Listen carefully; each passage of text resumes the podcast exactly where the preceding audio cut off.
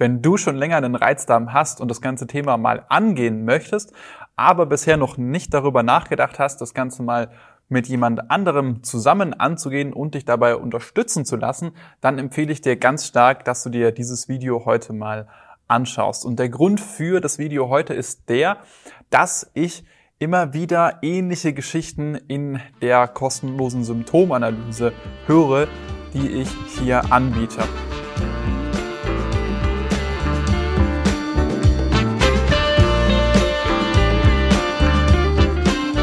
Herzlich willkommen zum Reizdarm to go Podcast. Mein Name ist Jonas Endres und du bist hier genau richtig, wenn du nach Lösungen suchst, um deine Reizdarmsymptome in den Griff zu bekommen, um ein freieres Leben mit mehr Lebensqualität zu führen. Jede Woche sprechen wir hier über verschiedene Aspekte der Therapie bei Reizdarm, neue Erkenntnisse aus der Forschung und führen Interviews mit Experten. Viel Spaß mit der heutigen Folge.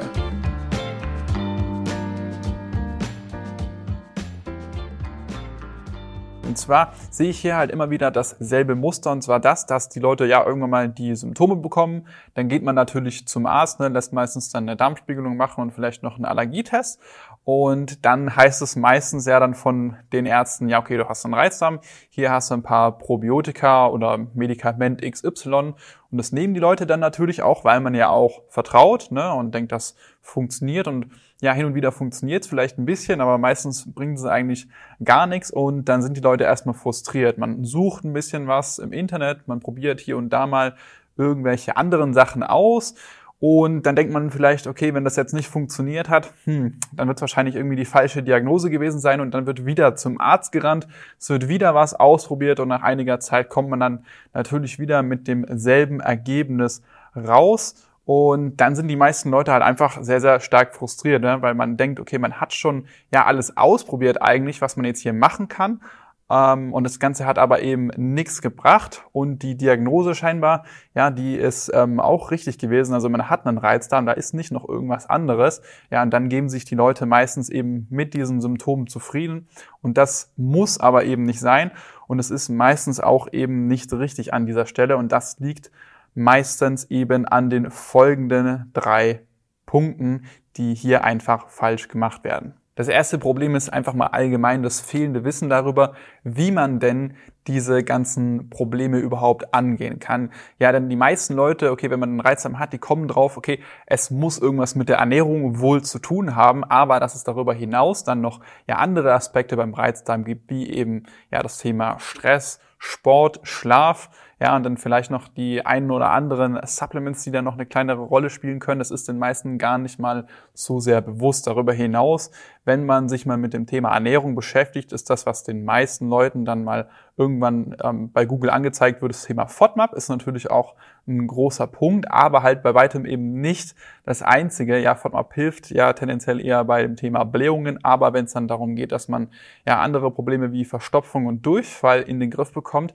dann ja, braucht man hier meistens noch ein paar mehr Sachen als nur die Ernährung. Und gerade hier ist eben auch wichtig, dass sich eben diese Symptome meistens nur mit einer Kombination aus ja, Ernährung und Lifestyle-Faktoren gut in den Griff bekommen lassen. Und dann gibt's natürlich auch noch ja das Thema Stress, denn das richtig in den Griff zu bekommen, erfordert hier auch ein gewisses Wissen darüber, ja, was hier wirklich die effektivsten Methoden sind, um den Stress in den Griff zu bekommen und woher der Stress überhaupt kommt, ja. Denn die meisten Leute fangen dann hier an, irgendwie Yoga zu machen oder zu meditieren, aber das ist wirklich nur den Stress angehen auf wirklich der obersten Ebene, geht aber nicht wirklich tief und an die Probleme ran und vor allem will man das Ganze ja auch nachhaltig in den Griff bekommen und da ist es dann auch nicht wirklich praktikabel, hier irgendwie jeden Morgen eine halbe Stunde äh, Yoga zu machen oder zu meditieren, ist natürlich eine tolle Sache an sich, ne? aber gerade wenn man jetzt einen stressigen Alltag hat, in dem man nicht viel Zeit hat, um sich solchen Dingen zu widmen, ist es natürlich einfach ja nicht praktikabel wie gesagt,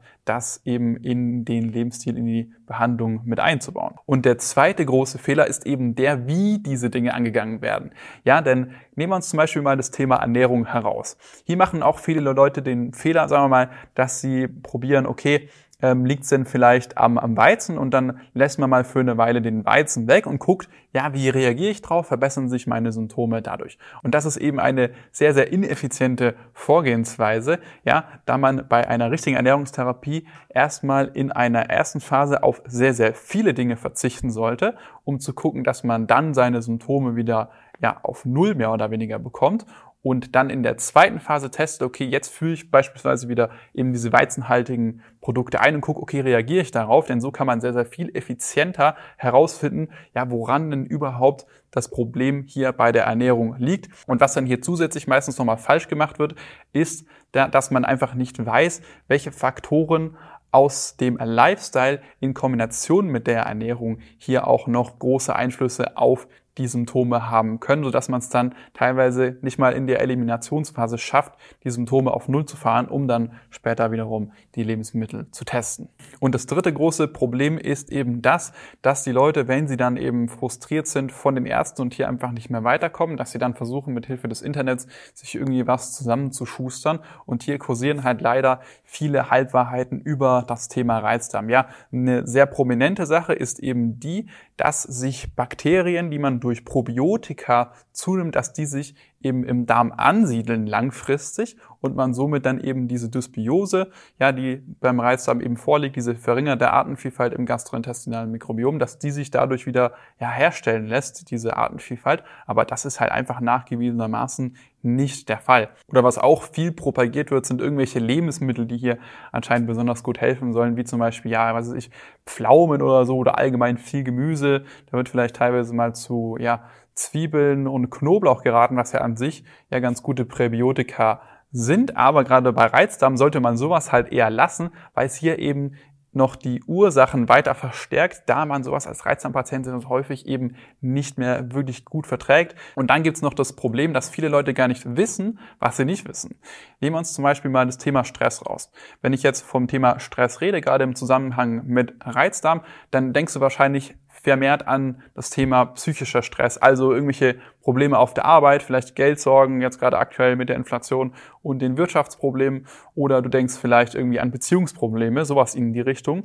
Aber von dem physischen Stress, der eben durch ja zu wenig Schlaf, zu wenig Sport, die falsche Ernährung verursacht wird, von dem haben die meisten Leute gar nichts gehört. Der macht aber bei vielen Leuten einen sehr, sehr großen Anteil bezüglich der Reizdarmsymptome aus. Und diese ganzen Dinge, also sprich das fehlende Know-how, wie man eben diese Probleme angeht, dann der fehlende systematische Ansatz und vor allem auch die ganzen Unwahrheiten bzw. Halbwahrheiten, die im Internet zum Thema Reizdarm kursieren, die sind natürlich sehr, sehr große Steine auf dem Weg, seinen Reizdarm loszuwerden. Und da ist es eben auch kein Wunder, dass die Leute dann mit der Zeit einfach nur noch frustriert sind und sich dann eben mit ihren Symptomen zufrieden geben.